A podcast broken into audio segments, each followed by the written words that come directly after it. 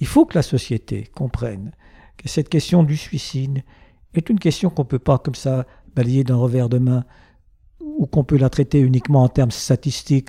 Évidemment, il faut le faire. Mais derrière tout ça, il y a des drames humains, il y a des, des vécus euh, qui sont dramatiques, qui sont des désarrois, des détresses. Et c'est ça aussi le métier de médecin, c'est d'entendre ça.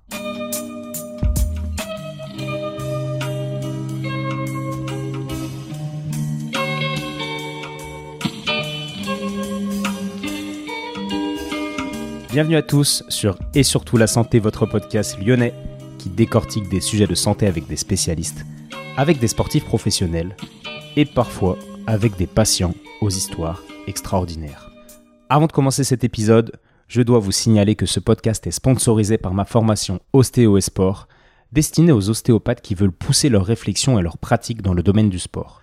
Pour avoir plus d'informations concernant cette formation qui a pour but de booster ton évolution en tant qu'ostéopathe, il suffit de m'envoyer un email à etienne.bulidon.gmail.com. La parenthèse sponsor ayant été exposée, nous allons pouvoir maintenant nous focaliser sur un sujet que j'estime essentiel lorsque l'on parle de santé, car c'est notamment la première cause de mortalité chez les personnes qui ont entre 25 et 40 ans.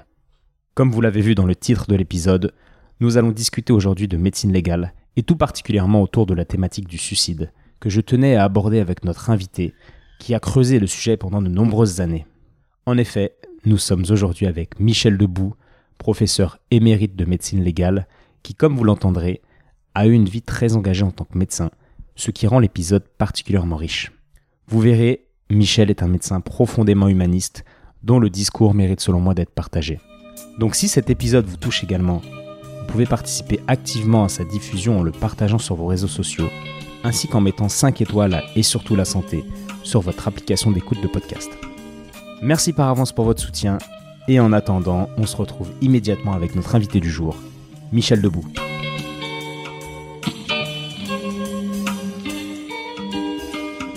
Bonjour Michel. Bonjour Étienne.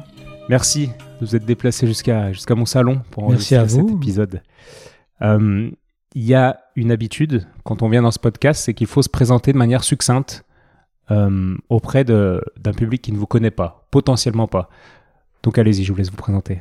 Alors Michel Debout, je suis euh, professeur émérite. Ça, c'est du fait de l'âge. C'est-à-dire, je suis en retraite d'une certaine façon de médecine légale et de droit de la santé. Et je suis aussi psychiatre. Et donc, c'est à ce double titre que je me suis engagé dans la pratique médico-légale depuis une quarantaine d'années. Ok. C'est bref comme il fallait. Alors, dites-nous quand même, euh, moi, je vous ai connu via votre dernier livre, Journal incorrect d'un médecin, légiste. Et donc, expliquez-nous euh, ce qu'est une semaine, à quoi ressemble une semaine d'un médecin légiste. La semaine du médecin légiste, c'est une semaine de, de médecin d'abord. Parce que ce pourquoi je me suis engagé depuis des années, c'est que le médecin légiste est d'abord un médecin.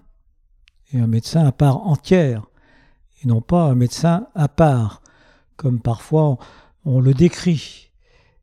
Et même on l'appelle le légiste, ce qui ne veut rien dire d'abord, et surtout qui gomme la qualité de médecin de, de cet acteur, de cet acteur de la justice. Donc, je suis un médecin. Et comme tout médecin, je rencontre des gens, des personnes, des personnes vivantes et aussi parfois le corps des personnes décédées. Mais pour moi, ce sont toujours des personnes, des personnes humaines. Et donc, j'ai un regard sur l'humanité qui m'est confié, qui m'est confié parce qu'il y a eu des violences. Il y a eu des violences contre ces personnes et elles peuvent en être mortes ou bien elles peuvent être encore vivantes et elles sont vivantes parce qu'elles ont été agressées, elles ont été accidentées, parfois elles ont été violées, ou en tout cas des, des agressions à caractère sexuel.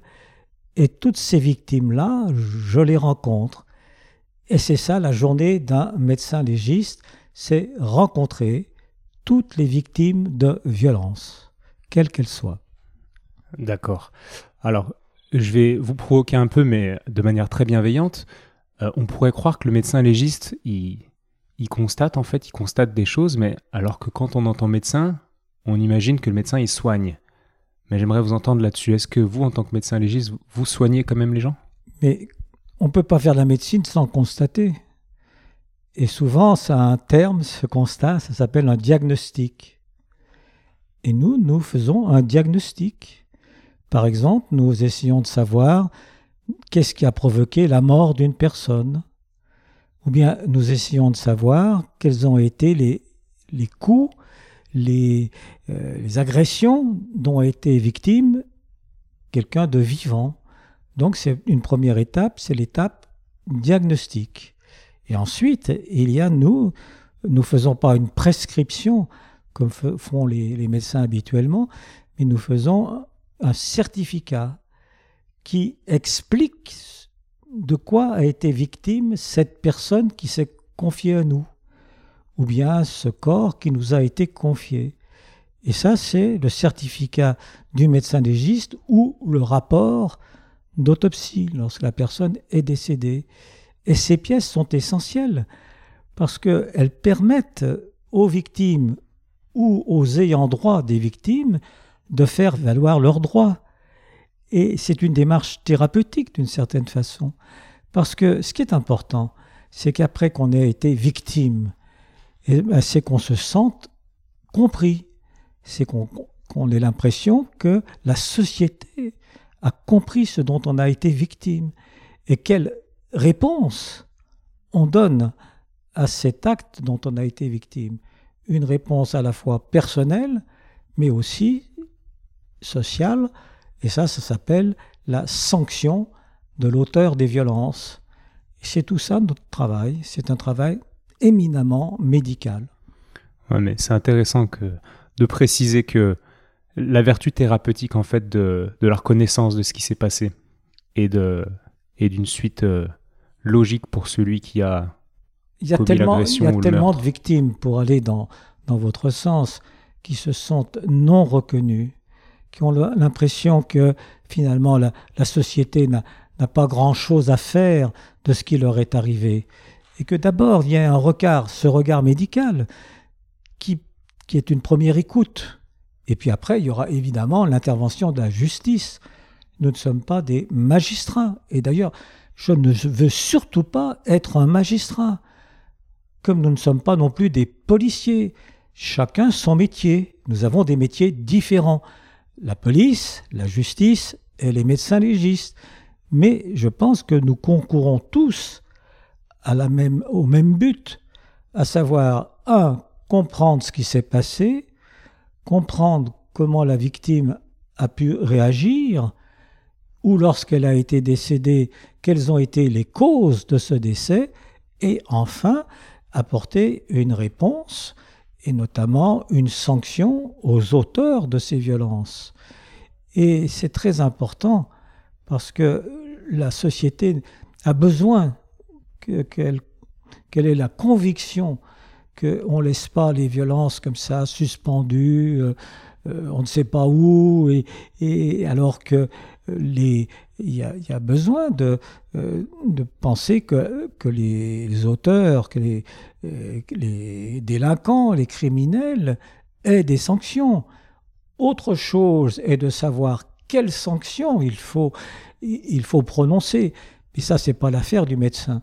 L'affaire du médecin, c'est de, de, reconnaître euh, ce qui s'est passé et de permettre à ce qu'il y ait une sanction. Après, la sanction, elle appartient aux citoyens de la société et on, peut penser à la prison, à des peines de prison. Mais tout ça, c'est encore une fois, ce n'est pas mon métier. Mon métier, il s'arrête à ce constat et à cette euh, certification ou à ce rapport médico-légal. Ok. Je vois bien, vous avez parlé un petit peu de, conviction en lien avec ce, métier. J'aimerais savoir ce qui vous a poussé, en fait, les différents facteurs qui, tout au long de votre, votre vie, mais plutôt du, début de votre carrière, vous a poussé euh, sur ce chemin-là? Vous êtes psychiatre à la base. oui, non, non, non, je ne suis pas psychiatre à la base, je suis médecin, médecin généraliste même. D'accord. Euh, à la base, vous savez, j'ai une base assez, assez particulière, hein, parce que je n'ai pas eu une carrière très, euh, très normée. Euh, en général, pour devenir professeur de médecine, à mon époque en tout cas, on commençait par l'internat, puis on devenait assistant des hôpitaux, puis on, on passait le concours d'agrégation et on devenait professeur. J'ai eu une, carrière un peu en dents de scie, c'est-à-dire j'ai quitté l'hôpital et, et j'y suis revenu et j'ai franchi un certain nombre d'étapes et avec des particularités. Par exemple, je suis expert psychiatre, mais je n'ai pas le diplôme de psychiatrie. J'ai un doctorat en psychologie humaine, mais je n'ai pas le diplôme de psychiatrie. Et comme je suis médecin et docteur en psychologie, on a considéré que je pouvais intervenir comme un psychiatre, c'est-à-dire comme quelqu'un de compétent dans la psychologie humaine pour comprendre le fonctionnement des, humains d'une certaine façon, qu'ils soient victimes de violence ou qu'ils soient auteurs de violence. Et ça, ça a été ma carrière, si vous voulez. Donc vous voyez, il n'y a pas eu une vocation première. Euh, je suis devenu médecin légiste un peu par hasard. Et le hasard, ça a été le, professeur Védrine, que j'ai connu euh, en mai 68. Euh, lui, il était déjà assistant. Moi, j'étais un, jeune étudiant, mais j'étais engagé dans ce mouvement de mai 68 parce que je voulais que les études de médecine changent, bougent, parce qu'à l'époque, pourrait le, développer, mais à l'époque, c'était pas du tout ce qu'on imagine aujourd'hui. Les étudiants n'étaient pas des majeurs. En mai 68, on était des soumis. Des soumis, on n'était même pas reconnus comme citoyens. On n'avait aucun droit dans les facultés. Et là, je ne parle pas seulement des facultés de médecine, je parle de toutes les facultés. L'étudiant n'existait pas. Il y avait les, assistants, les professeurs et surtout les professeurs en chair qui décidaient de tout et l'étudiant n'avait qu'à suivre et à accepter. Alors, dans cette période, j'ai effectivement, euh, je me suis engagé pour que on soit reconnu comme des citoyens à part entière, euh, des citoyens euh, étudiants, mais des citoyens comme les autres, et évidemment avec des droits et des devoirs comme tout citoyen. Alors, c'est comme ça que j'ai rencontré le professeur Védrine, et après 68, j'ai commencé à militer pour la liberté de l'avortement et je l'ai à nouveau retrouvé. Et c'est là qu'il m'a proposé d'une certaine façon euh, de faire la médecine légale comme spécialité. Je n'avais pas envisagé cette spécialité avant cette rencontre. Et puis vous voyez, c'est devenu un peu, peut-être c'est un signe du destin, allons savoir. Enfin, c'est comme ça que ça s'est passé. Et, j'ai compris ce qu'était la médecine légale à ce moment-là, parce que je n'avais qu'une idée vague de ce que pouvait être la médecine légale. J'avais un regard sur cette spécialité un peu comme beaucoup de, Français l'ont. J'imaginais que le médecin légiste, il faisait que des autopsies dans une salle d'autopsie et qui s'occupait de rien d'autre. C'est tout le contraire le médecin légiste est, celui qui est le plus en phase avec ce qui se passe dans la société des hommes, et notamment dans, parfois dans ce qu'il y a de plus éruptif dans la société des hommes, notamment la violence. Mais cette violence, c'est pas seulement la violence qui provoque la mort, c'est aussi la violence qui blesse, la violence qui humilie, la violence qui subit. Et, ça, je l'ai compris progressivement. Et évidemment, ma formation de, psychologue m'a permis de mieux comprendre aussi ce qu'était cette situation de victime. Quand on est victime, c'est pas seulement parce que on s'est fait taper dessus. Bien sûr que ça fait mal, mais parfois ce qui fait plus mal, c'est la façon dont l'auteur s'est adressé à vous. J'ai parlé d'humiliation, de vexation, de discrimination. C'est tout ça, le, mon métier. Et c'est pour ça que je l'ai fait avec, avec passion. Ouais, ça a l'air hyper cohérent en fait. Quand vous l'expliquez comme ça et que je connais un petit peu votre personne via les interviews que j'ai lues, votre livre, vous êtes intéressé par la, la sociologie, pardon, la psychologie comme vous dites, et, euh, et, la médecine. Enfin, c'est quelque chose qui, qui rejoint tous ces domaines-là, en fait, que vous avez fait toute votre vie, au final. D'une certaine façon, j'ai essayé, vous savez, ce qui rejoint la psychologie, la sociologie et même la, la physiologie, c'est l'humain, c'est la personne humaine. Et pour d'autres raisons aussi, je me suis toujours préoccupé de ce que ça voulait dire être une personne humaine. C'est pas si facile à répondre. pas du tout. Et il y en a qui se posent la question. Aujourd'hui, c'est l'épreuve de philosophie hein, pour les bacheliers. Ben, c'est la question de la philosophie.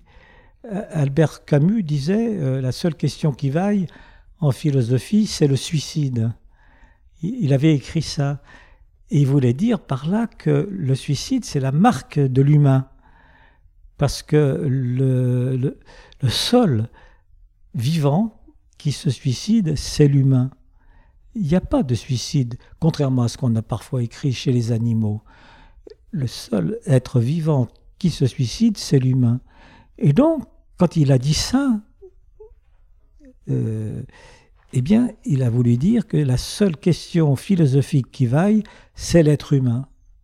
Qu'est-ce que c'est que cet être humain dont on parle, dont on parle et, dont on se préoccupe, parfois mal d'ailleurs quand on voit ce qui se passe aujourd'hui. C'est sûr. C'est peut-être le thème le plus central du podcast du jour, en fait, le suicide. On allait y venir. Oui. Euh, mais je, pensais qu'il y avait un oiseau, une sorte de rapace, qui était connu pour se suicider. Il, descendait très très vite comme s'il attaquait une proie, mais en fait, il, fonçait droit dans le sol. Je ne sais pas si vous avez entendu parler de ça. Oui, mais enfin, je crois qu'il y a beaucoup euh, d'interprétations ah anthropomorphiques, vous savez. On, regarde souvent euh, l'animal à l'aune de l'humain, quoi. Mais euh, en fait, c'est une supercherie. Euh, on, ne sait absolument pas ce que pense et comment pense même un, chat, un chien, et j'aime beaucoup les chats, j'aime beaucoup les chiens, un éléphant. On a aussi écrit beaucoup sur les éléphants. Euh, je parle des éléphants parce qu'il se trouve qu'il y, a un éléphant qui a massacré les populations en Inde là, actuellement. Et vous voyez, cet animal qui est paisible, euh, qui est proche des, humains, il peut devenir aussi furieux. Donc, il euh, ne euh, faut pas se raconter des histoires non plus sur ce qui se passe dans le monde animal. Moi, ce dont je parle, c'est le monde humain. Et c'est déjà assez compliqué pour ne pas essayer d'évoquer de, le monde animal. Mais il n'y a pas de traces de suicide chez le monde, dans le monde animal pour une raison simple. C'est que pour se suicider, il faut avoir la conscience de sa propre mort. On ne peut pas se suicider si on n'a pas la conscience de cette mort, de notre mort, de ma mort, et de celle des autres évidemment. Mais quand je parle, c'est la mienne. Et pour avoir conscience de sa propre mort, il faut savoir que nous sommes des êtres mortels, c'est-à-dire qu'on est inscrit dans une histoire. On est inscrit dans une histoire. Et donc, c'est cette histoire qui nous amène à cette finitude. Parce que sinon, sans finitude, il n'y a plus d'histoire. L'infini, c'est l'absence d'histoire. L'histoire commence quand elle se termine, paradoxalement en tout cas l'histoire de chacun d'entre nous. Mais je ne suis pas convaincu que l'animal ait conscience de sa propre finitude. Ce qu'il ressent, c'est la peur. Bien sûr, l'animal a peur, a peur de certainement de, mourir, en tout cas de souffrir, et il réagit.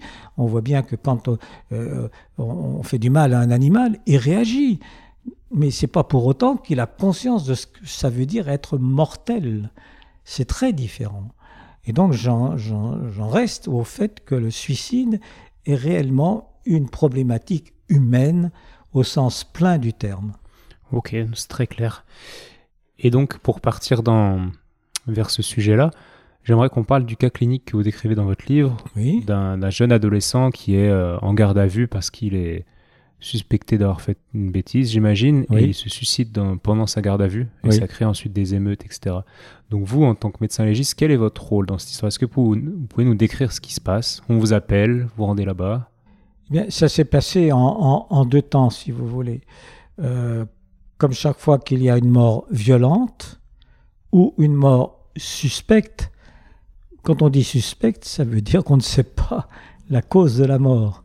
Et donc, on va demander à la fois une enquête de police, mais aussi une intervention du médecin légiste pour répondre à cette question qu'est-ce qui a provoqué la mort de cette personne? Et nous, comme médecins légistes, il faut que l'on puisse dire au magistrat qui lui mène l'enquête, c'est pas le médecin légiste qui mène l'enquête, c'est même pas le policier, c'est le magistrat, c'est le procureur ou le juge d'instruction quand un juge d'instruction est nommé. Mais au départ, c'est le procureur. Et le procureur nous demande de l'éclairer sur qu'est-ce qui a pu provoquer la mort de cette personne. Et ça, c'est chaque fois pareil. Nous avons cette question.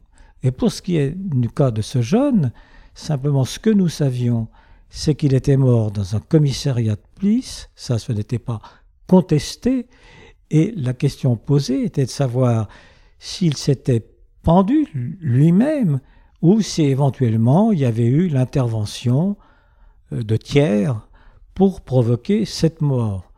Et évidemment, dans ce contexte, il était clair que lorsqu'on parlait des tiers, on envisageait peut-être l'intervention de policiers. On était dans une euh, préoccupation de ce qu'on appelle aujourd'hui les violences policières.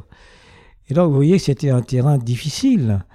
Euh, en plus, la, la, population, il venait d'un quartier comme on dit aujourd'hui, sensible. Et donc la population était très remontée par rapport à... C'était un jeune, il avait moins de 17 ans. C'était un gamin, comme on dirait aujourd'hui, et qui avait été arrêté pour euh, une pécadille. C'était pas un petit caïd de quartier, c'était un jeune qui était même pas connu, des, enfin en tout cas pas mal connu, comme on dit parfois. C'était pas un tueur à gage du tout. Évidemment, cette mort avait provoqué beaucoup d'émotions et on peut le comprendre. Et vous voyez que si le médecin légiste avait dit, par exemple, non, il ne s'est pas suicidé, on l'a suicidé, ça prenait une toute autre dimension.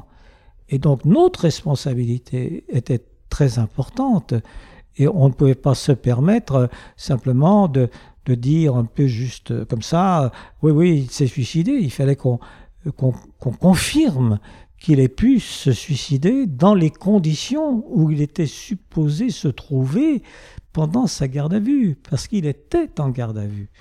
Or, vous savez ce que c'est, les locaux de garde à vue, notamment, il n'y a pas de... Par exemple, on enlève les, les, les lacets des chaussures, enfin, normalement, c'est très difficile de se pendre dans un local de garde à vue.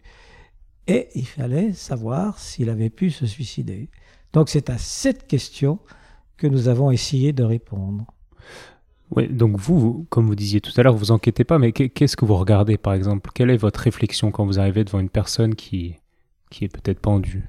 Ben, Nous, on part des, des, traces corporelles, c'est notre métier. Le médecin, il examine le corps et puis les, euh, ce qui est autour du corps, c'est-à-dire les vêtements, les voilà, c'est ça le métier de médecin. La police, elle, s'intéresse à ce qui est autour du corps. Par exemple, les indices qu'on peut trouver, euh, s'il y a des traces biologiques euh, euh, sur le sol, ça dépend où se trouve le corps. S'il est à l'extérieur, on va, chercher des indices. Par exemple, est-ce qu'il y a eu un véhicule qui s'est trouvé près du corps avant qu'on trouve le corps, justement? Et, tout ça, ça c'est le métier de la police scientifique. Mais nous, nous sommes centrés sur les traces corporelles. Et comme un médecin d'ailleurs, le médecin, il, connaît, il doit connaître les effets des violences sur, les sur le, corps humain. Et donc on va examiner, et en cas de pendaison, évidemment, on examine les traces qui se trouvent au niveau cervical, au niveau du cou. Et on va voir s'il y a des lésions qui peuvent correspondre à un sillon de pendaison, comme on dit dans notre jargon euh, professionnel un sillon de pendaison. Et puis, un sillon de pendaison, ça peut ressembler à un sillon de strangulation. La différence, c'est que la pendaison, elle est souvent, enfin, parfois pas, mais largement provoquée par la personne elle-même, c'est-à-dire qu'on a affaire à un suicide, alors que la strangulation, elle, elle est forcément provoquée par un tiers. Un tiers qui va euh, euh, voilà, étrangler euh, la victime. Et donc, vous voyez déjà, il faut régler cette question. Et c'est une question éminemment médicale. Et ça, nous avons un regard, un regard d'expert, parce que on connaît, on a vu des, des, situations à la fois de pendaison et de strangulation, et on sait, c'est notre métier. C'est un métier, on sait faire la différence. Et donc ça, c'était la première question. Et puis après, c'était de savoir comment, si on retenait la possibilité d'une pendaison et non d'une strangulation, est-ce qu'il avait pu le faire dans le lieu où il se trouvait au moment où on a trouvé son corps? Et ça, il fallait qu'on nous dise dans quel lieu il se trouvait, quelles étaient les, éventuellement les aspérités du lieu, parce qu'il fallait qu'on démontre qu'il avait pu, s'il s'était pendu, qu'il avait les moyens de se pendre lui-même, et non qu'on l'avait aidé, entre guillemets, à se pendre. Et c'est à toutes ces questions qu'on a répondu vous avez bien répondu en, disant qu'en fait, vous, vous êtes focalisé sur l'étude du corps. Hmm. C'est-à-dire que malgré votre, euh, vos compétences en, psychologie, etc., vous n'allez pas interroger le voisin de cellule ou quoi que ce soit. Ça, c'est vraiment la police qui fait ça. Il n'y avait pas de voisin de cellule. D'abord, c'était en garde à vue. Hein. C'est pas, c'était pas en prison. Hein. C'était en garde à vue. Alors, il peut y avoir d'autres personnes en garde à vue. Mais vous savez, s'il y avait eu d'autres personnes, je pense qu'ils auraient empêché ce jeune de se suicider. Donc c'était évident qu'il était seul. Mais non, euh, moi j'étais, j'intervenais là comme médecin légiste, pas comme psychiatre légiste. J'intervenais vraiment comme médecin légiste. Et aujourd'hui, si un jeune étudiant en médecine se dit, euh, après l'écoute de ce podcast, ça a l'air vraiment bien, la médecine légale, comment, comment est-ce qu'il faut qu'il fasse pour être médecin légal aujourd'hui? Ben, Maintenant, c'est une spécialité à part entière. C'est-à-dire que euh, lorsqu'on fait ses études en médecine, à partir de la septième année, septième année, on doit faire un choix. Il y a même un concours, si vous voulez, qui permet soit de faire de la médecine dite générale, soit de faire une spécialité. Alors les spécialités, il y en a de nombreuses il y a la psychiatrie, puisque c'est un peu la mienne, mais il y a la, cardiologie, la gastroentérologie, et parmi toutes ces spécialités, maintenant, il y a la médecine légale. Et donc, si vous voulez, pendant quatre ans, cet étudiant qui a fini son, son parcours de médecine générale, il va se spécialiser en médecine légale. Pendant quatre ans, il va aller dans des services, soit de médecine légale au sens propre du terme, soit des services où l'on peut avoir des situations médico-légales, par exemple dans les services d'urgence, dans certains services psychiatriques, euh, dans certains services d'anatomopathologie, euh, parce qu'il faut aussi que quand on fait une autopsie, on s'intéresse aux lésions internes pas seulement l'enveloppe corporelle, pas seulement la peau, les, lésions cutanées, mais tout ce qui se passe à l'intérieur du corps.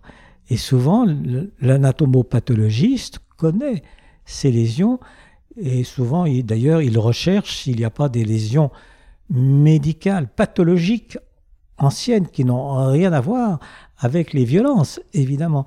Donc, vous voyez, c'est toutes ces spécialités qui, ensemble, forment le cursus de, euh, euh, du, de l'expertise médico-légale et le médecin légiste devient et le médecin devient médecin légiste au, bout de ce parcours pendant quatre années. Voilà ce qui est actuellement la situation. D'accord, je savais même pas que c'était une spécialité à part entière après le, après le concours de l'internat. Quand j'ai commencé ma médecine, et quand euh, non seulement je l'ai commencé, mais j'ai été médecin, c'était pas comme ça. La médecine légale, c'était un complément de formation. Ce n'était pas une spécialité à part entière. Et à ce moment-là, un grand nombre de spécialistes pouvaient devenir médecins légistes en plus de leur spécialité.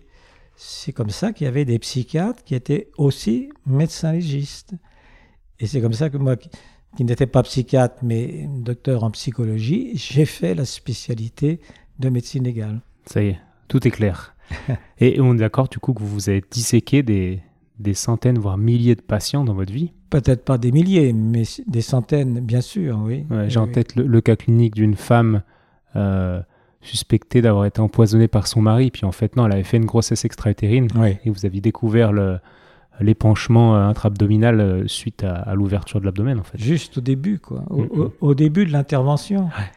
C'est une, histoire qui m'a marqué parce que, vous voyez, j'ai vu quelle était la, différence à ce moment-là hein, entre la problématique policière qui existe en tant que telle et que je respecte tout à fait, mais c'est une problématique euh, policière et la problématique médico-légale.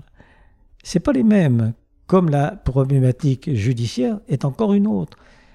Et il est important que chacun reste, j'allais dire, dans son couloir, pour prendre une métaphore sportive.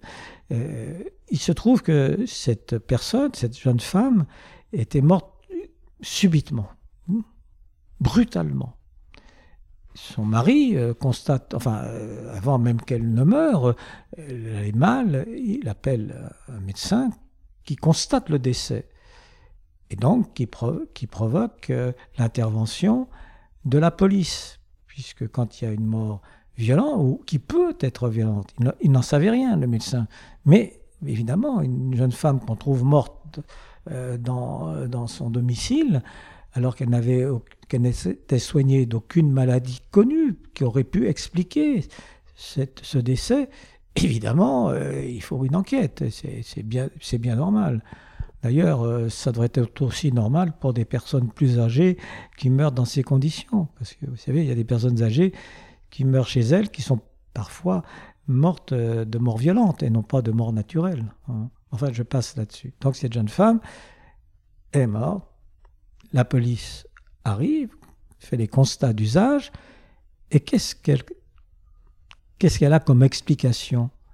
Celle du mari de, cette euh, personne. Le mari dit, voilà, bah, écoutez, ma femme, elle n'allait pas bien, elle, s'était couchée euh, au lieu de manger, mais j'avais quand même pu lui apporter euh, sa soupe. Et il ajoute, sa soupe, sa soupe aux champignons. Et puis, euh, je lui ai donné, elle a mangé ça, et puis moi, je suis retourné en cuisine, enfin, j'ai fini de manger. Puis quand je suis revenu vers elle, eh bien, elle n'allait pas bien du tout, elle, euh, elle parlait à peine, et j'ai tout de suite appelé les secours, qui malheureusement sont arrivés trop tard. Voilà l'histoire. Évidemment, le policier, il entend ça, il entend champignons, il, il se dit, mais est-ce que ces champignons n'étaient pas des champignons vénéneux? Ça peut exister. Est-ce qu'il s'est trompé, le mari, en cueillant les champignons, puisque c'est lui qui les avait cueillis? Ou bien est-ce qu'il a voulu vraiment euh, les utiliser? Ne savais pas, hein. vous savez, tout peut se voir malheureusement dans, la vie, surtout quand on est un policier. Alors euh, voilà, il, mène son enquête, mais ce qui avait de particulier, c'est que tout de suite, avant d'autres éléments, il se met à soupçonner le mari. Et il le met en garde à vue. Alors que cet homme, qui était un homme jeune, venait de perdre son épouse dans des conditions très brutales, pour pas dire plus, et qu'il n'y était absolument pour rien, se voit en garde à vue, presque accusé d'avoir tué sa femme. Vous imaginez la situation. Et nous, euh, on intervient, donc le, policier me, raconte cette histoire, et puis euh, je, lui, avant de commencer l'intervention, je lui dis mais elle n'était pas pas malade cette personne, cette jeune femme, elle n'avait pas. Et là, il m'ajoute ah mais son mari m'a dit qu'elle commençait, qu'elle débutait une grossesse et qu'elle avait eu des douleurs euh, peu de temps, les jours d'avant, d'avant sa mort. Et même qu'elle avait, mal et qu'elle avait dû s'arrêter à une station-service parce que euh, ces douleurs l'empêchaient de conduire, mais que ça s'était rétabli très vite et qu'elle avait pu rentrer et que donc, euh, entre guillemets, tout allait bien. D'autant qu'elle aurait vu un gynécologue quelques jours avant, qui l'avait rassurée. Eh bien, malheureusement, on l'avait rassurée à tort, parce que lorsque j'ai débuté l'intervention, mais vraiment au tout début, c'est-à-dire le début de l'incision de la région abdominale, eh bien, tout de suite, il y a eu du sang qui, s'est répandu, c'est-à-dire qu'elle avait une hémorragie abdominale intense qui avait provoqué son décès, et cette hémorragie était elle-même provoquée par ce qu'on appelle une grossesse extra-utérine, qui est une complication connue de toutes les grossesses et qui euh, nécessite une vigilance de la part des médecins et, en plus des, des, obstétriciens, des gynécologues, parce qu'une grossesse extra-utérine, et ça le médecin légiste le sait, ça peut provoquer une mort subite par rupture de l'artère euh, ovarienne qui fait que eh bien, la grossesse qui se développe dans l'abdomen, elle va rompre cette artère et le sang va évidemment se répandre dans l'abdomen, c'est-à-dire il n'y aura pas d'extériorisation, on ne verra pas que la personne saigne, elle saigne à l'intérieur, mais malheureusement, s'il n'y a pas d'intervention à ce moment-là, elle meurt. C'est ce qui s'était passé. Ouais, c'est très clair. Parfait. Comme ça, cet exemple nous, nous montre euh, encore plus ce, que vous avez fait euh, pendant votre vie. Et donc, euh, le suicide, on y revient, oui. qui, qui, est quelque chose qui, avec lequel vous avez été en contact, forcément. Je voudrais juste rappeler des chiffres, parce que j'ai halluciné en fait en faisant mes recherches. Oui. Il y en a 10 000 par an en France, oui. quasiment trois fois plus que des, que des morts d'accidents de la route, oui, ce qui me paraît énorme. Il y en a une personne du coup toutes les heures en France qui, mhm. est, qui est suicidée. C'est la première cause de mortalité chez les 25-40 ans en France.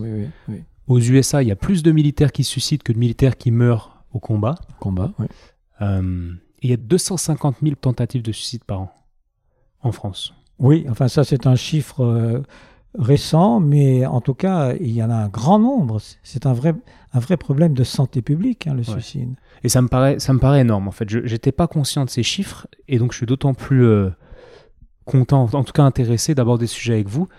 Et, d'abord, pourquoi vous, ça vous a intéressé ce, ce sujet? Eh bien, ça m'a intéressé parce que c'est un sujet d'abord de médecine légale puisque celui qui, enfin, le, praticien qui rencontre la mort par suicide, c'est le médecin légiste. Hein, Puisqu'il y a un mort et qu'il faut qu'on dise un mort violent. Le, suicide est une mort violente. C'est pas une mort naturelle. La mort naturelle, c'est lorsqu'il y a une pathologie extérieur, enfin extérieur à la personne, enfin qui n'est pas, provoquée par la personne évidemment, mais il y a une pathologie qui va se compliquer par le décès. Ça c'est la mort naturelle. Et puis la mort violente, c'est chaque fois qu'il y a l'intervention d'un agent extérieur, et cet agent extérieur, il peut être mobilisé par un tiers. Volontairement, c'est un crime. Accidentellement, c'est un accident et par la personne elle-même, c'est un suicide. Donc lorsqu'on dit mort violente, on veut dire à la fois mort criminelle, mort accidentelle et mort par suicide. Et pour reprendre les chiffres que vous venez de citer, il y a à peu près 10 000 morts, 9 à 10 000 morts par an par suicide. Il y en a beaucoup moins par accident, en tout cas accident de la route. Il faut ajouter à ces accidents de la route les accidents domestiques, etc., qui font monter le nombre de morts violentes par accident. Et puis, il y a les crimes. Mais contrairement à ce qu'on pense, les crimes, ils arrivent en bas de l'échelle, c'est-à-dire 9-10 000, quelques milliers, et puis à peine un millier, enfin à peine, c'est trop, évidemment, mais à peine un millier de, crimes. Ce qui veut dire qu'un médecin légiste, il n'est pas euh, confronté d'abord au crime, il est confronté d'abord au suicide, aux morts par suicide et aux morts par accident. Et donc comment peut-on être un médecin légiste sans se préoccuper de la mort par suicide? Il faut être aveugle. Quand on, si vous voulez, moi, quand, quand j'avais à intervenir pour une autopsie, euh, trois fois sur quatre, ou pour un examen de corps sans autopsie, trois fois sur quatre, c'était lié à un suicide. Et donc, évidemment, évidemment que la question du suicide se posait à moi comme médecin légiste. Mais, vous l'avez rappelé tout à l'heure, je suis aussi psychiatre et j'ai été d'abord, j'ai créé le service d'urgence psychiatrique à Saint-Étienne, un des premiers, tout premiers en France. Et dans ce service d'urgence psychiatrique, je recevais des personnes en crise, C'est-à-dire qu'il y avait des angoisses, des, des, états de panique, parfois des bouffées délirantes, parfois des états alcooliques tout à fait graves, et puis aussi ce qu'on appelle des tentatives de suicide. Et là, je ne voyais pas des morts, mais je voyais des personnes vivantes, mais qui avaient atteint à leur vie. Et je m'intéressais à ces personnes comme suicidants. Les autres, c'était des suicidés, morts par suicide. elles, c'était des suicidants, tentatives de suicide. Et donc, vous comprenez, et là, il y en avait encore plus, puisque les chiffres, c'est autour de 200 000 tentatives de suicide par an en France. Donc, vous voyez, 9-10 000 pour les morts, 200 000 pour ceux qui sont encore en vie, et tant mieux qu'il y en ait plus en vie que, que morts, hein, évidemment. Mais voilà, c'était mon quotidien, tout ça. Et donc, forcément que je me suis posé la question du suicide et, de sa prévention. Parce qu'on ne peut pas, comme médecin, constater comme ça des, événements euh, de vie graves, graves sur le plan de la santé publique, et puis, voilà, constater et ne rien dire ni rien faire. On peut, ça dépend. Si on a une certaine éthique, on peut pas, mais. Bah, euh, Pourquoi c'est si peu connu, le... ces chiffres Pourquoi, pourquoi est-ce qu'on en parle si peu? Les crimes, il va y avoir un crime dans, dans la rue, on va en entendre parler. Moi, l'autre jour, j'ai un voisin qui s'est tiré une balle dans la tête. Oui. Bon, on, a su parce que c'était l'immeuble d'à côté, etc. Donc, entre voisins, on, discute, mais, mais, mais ça, ça, passe nulle part. Quoi. On n'est pas au courant de tout ça. Pourquoi? Parce qu'il y a un phénomène de tabou sur le suicide qui est très ancien. Très ancien.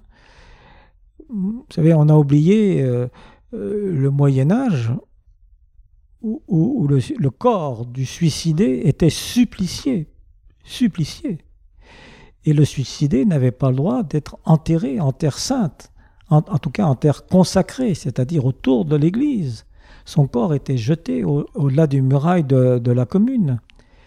et c'est pour vous dire la stigmatisation qui était liée au suicide. Alors non seulement il y avait ça, il y avait aussi, on prenait les biens du suicidé.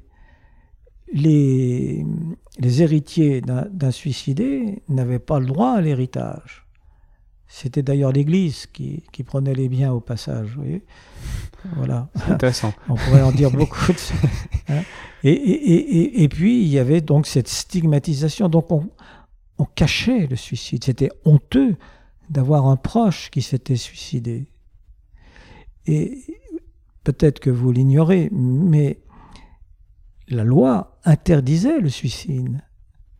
Elle punissait de mort, de mort, tous ceux qui avaient tenté de se suicider. C'est un véritable paradoxe. Mais dans leur esprit, c'était logique, puisque le suicide, c'était une offense à la volonté de Dieu. Je vous parle du Moyen Âge et un peu après. La volonté de Dieu. Puisque Dieu seul sait l'heure et le jour, le jour et l'heure. Donc, en se suicidant, la personne prend la place de Dieu, se prend pour Dieu. Et ça, c'est insupportable. C'est insupportable puisque Dieu est Dieu. Et nous, ne sommes pas Dieu. Et donc, c'était le crime des crimes. Se suicider, c'était pas simplement attenter à sa propre vie, c'était aussi attenter à la volonté divine. Et donc, c'était le châtiment suprême, le châtiment suprême. Et c'est ainsi qu'en Angleterre, la dernière personne qui a été guillotinée, c'était une personne qui avait tenté de se suicider, c'était même une femme, et qui n'avait évidemment, qui n'avait pas, qui n'était pas morte, et on l'a guillotinée pour ça. Donc, vous voyez, tout, cette, euh, tout ça. Alors, vous allez me dire, c'est vieux, c'était le Moyen-Âge, etc. Après, il y a eu la, la, République est arrivée et tout. Mais malgré tout, ça a laissé des traces dans le rapport que l'on a, même aujourd'hui, avec le geste suicidaire. C'est quelque chose qui, qui nous marque, qui, que parfois on, comprend mal aussi. Euh, euh, on, on se dit qu'il s'est passé quelque chose qui n'aurait pas dû arriver. On est mal à l'aise avec les j'ai remarqué une chose, c'est que les, parents qui ont un enfant qui s'est suicidé, eh bien, ils, me disent toujours que euh, leurs proches, ils ont du mal à, les appeler, à, venir en aide, euh, alors qu'ils vivent quelque chose, une, vraie tragédie. Euh, d'abord la mort de son enfant, et puis la mort par suicide de son enfant. C'est une tragédie absolue. Eh bien, les, proches, au, lieu d'accourir, ils ont une espèce de, un peu de retrait, en se disant, mais qu'est-ce que je vais bien pouvoir dire à ses parents?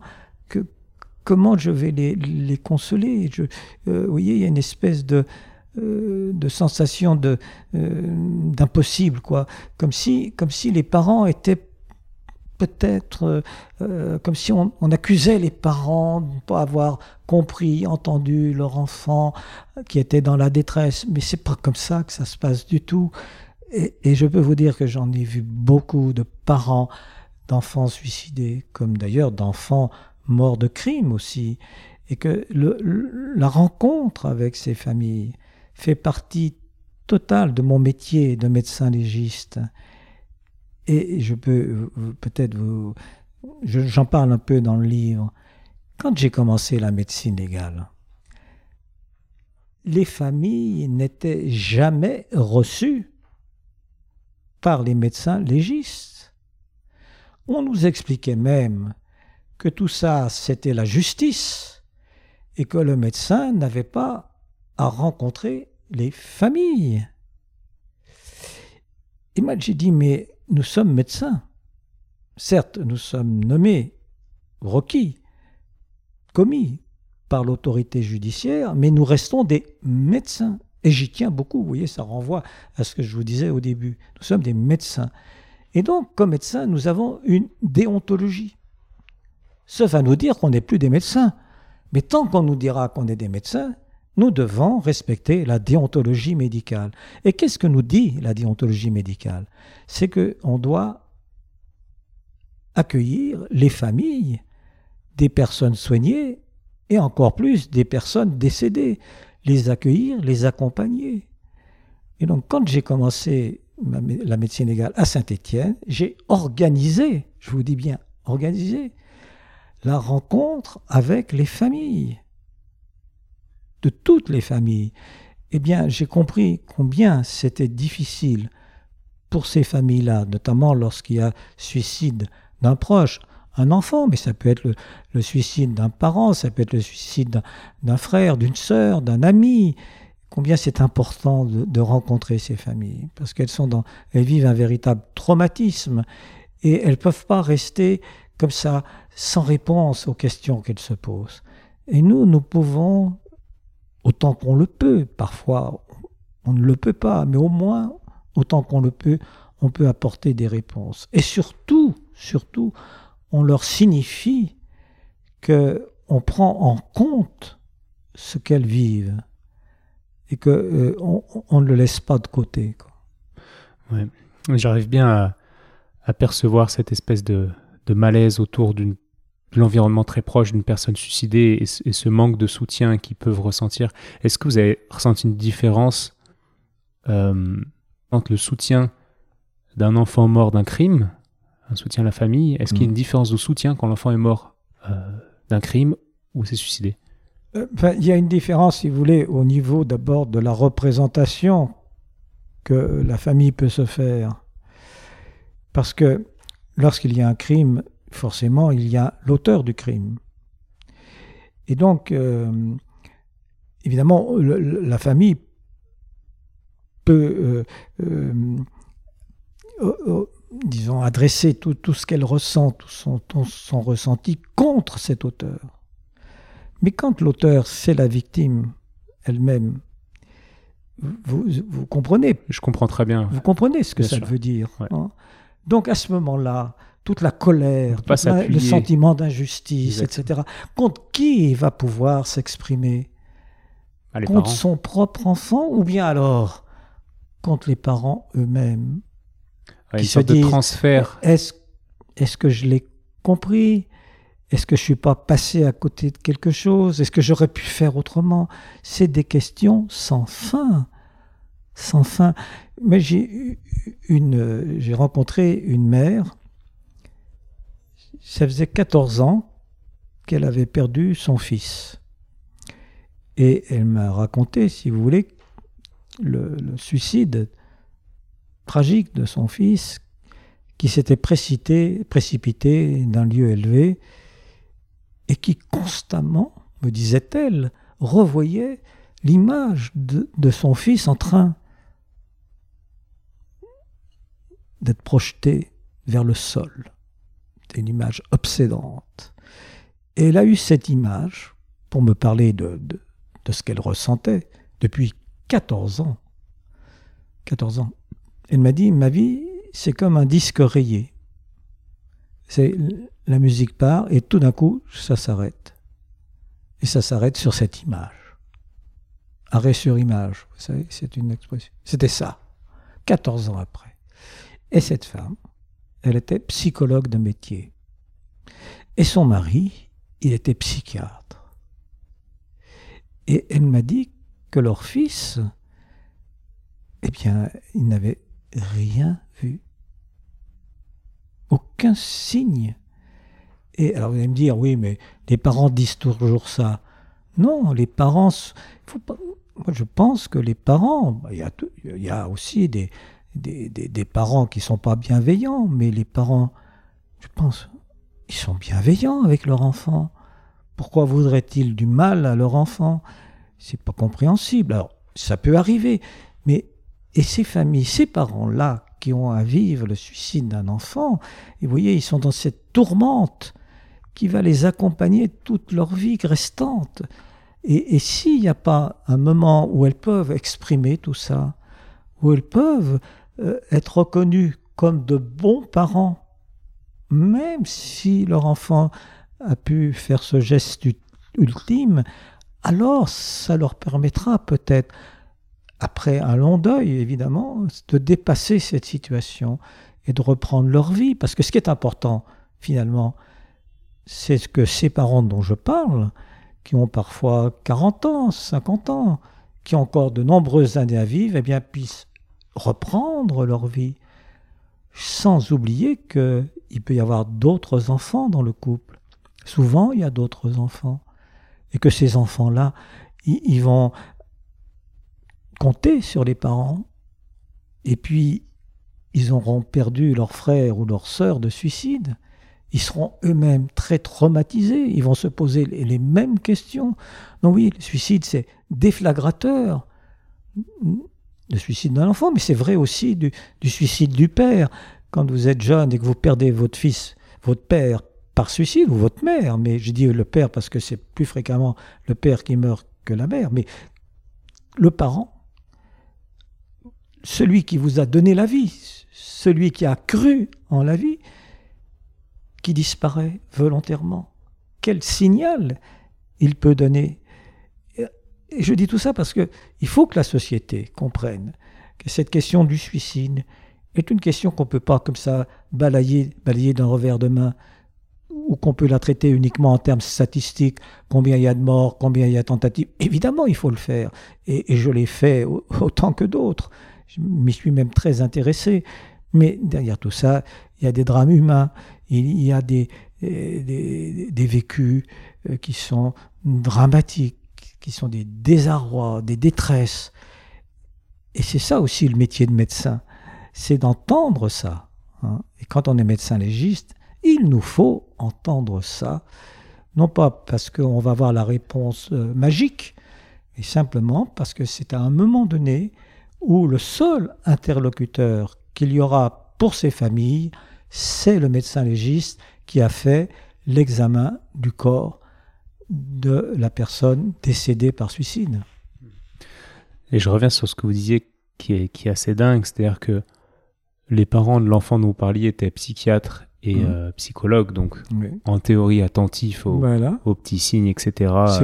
C'est pour ça que je l'ai précisé. J'ai bien compris. Hein. Mais moi, ce que je me dis en écoutant ça, c'est que on a, ok, 10 000 personnes euh, mortes par suicide, 200 000 tentatives de suicide, mais on pourrait imaginer un chiffre comme un million de personnes avec des pensées suicidaires qui passent jamais à, l'acte, mais qui ont des pensées, des idées noires. Mmh. Et dans ces personnes-là, si on a un million, statistiquement, on est, je sais pas, 70 millions en France, et on connaît plus de 100 personnes, forcément tous. Donc, Bref, autour de nous, il y a des personnes qui pensent à tout ça, quoi. Et on n'a aucune idée. j'ai fait des, publications sur les pensées suicidaires. J'étais un des premiers à, m'intéresser aux pensées suicidaires. Euh, pourquoi? Parce que quand vous vous enquêtez, vous faites une enquête, vous savez, les enquêtes, on en a tous les jours, on en a même trois fois par jour. Donc, c'est pas, c'est assez facile de faire une enquête. Et c'est simplement de poser la question. Est-ce que vous avez pensé à vous suicider Pensez sérieusement à vous suicider. C'est pas simplement réfléchir au suicide. Forcément que tous les êtres humains euh, se posent la question à un moment ou à un autre. Non pas la question pour eux-mêmes, mais en tant que réelle réalité humaine. Ça peut même être une question au bac de philo. Hein, le, voilà, je l'ai dit tout à l'heure, c'était hein, Albert Camus. Bon, alors, c'est vraiment, est-ce que vous avez pensé vous-même à vous suicider? Eh bien, la, la réponse, c'est 20% de Français répondent oui à la question. 20% de Français. Alors 20% répondent oui au cours, euh, au cours de leur vie, c'est-à-dire à des périodes particulières. À la question, est-ce que vous avez déjà pensé au moins une fois ah, à vous suicider Mais ça dépend de leur âge. Dans ces 20%, il y a des Français de 18 ans, il y en a aussi beaucoup plus âgés.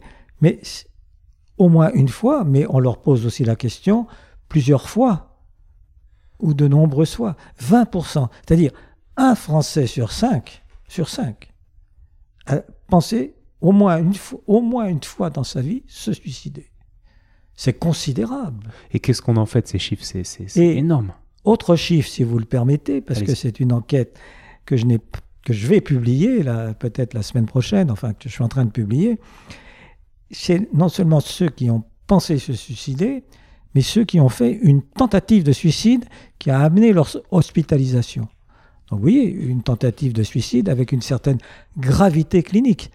C'est pas simplement prendre deux, comprimés et puis avoir un, petit somme. Non, c'est vraiment puisqu'ils ont été à l'hôpital. 6% des Français répondent oui. Quand vous rapportez à la population générale, ça veut dire qu'il y a plus de 3 millions et demi de Français qui ont un jour tenté de se suicider. Là aussi, c'est considérable. Et c'est vrai qu'on passe un peu tout ça sous silence. Et moi, ça fait 40 euh, ans que j'essaie de, de mobiliser la société pour la prévention du suicide. Si vous voulez, j'étais à l'origine de la journée nationale de prévention du suicide. C'était il y a 25 ans.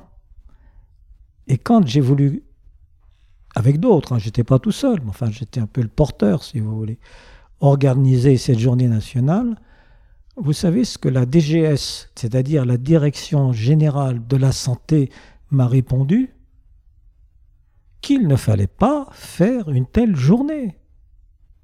Pour quelle raison?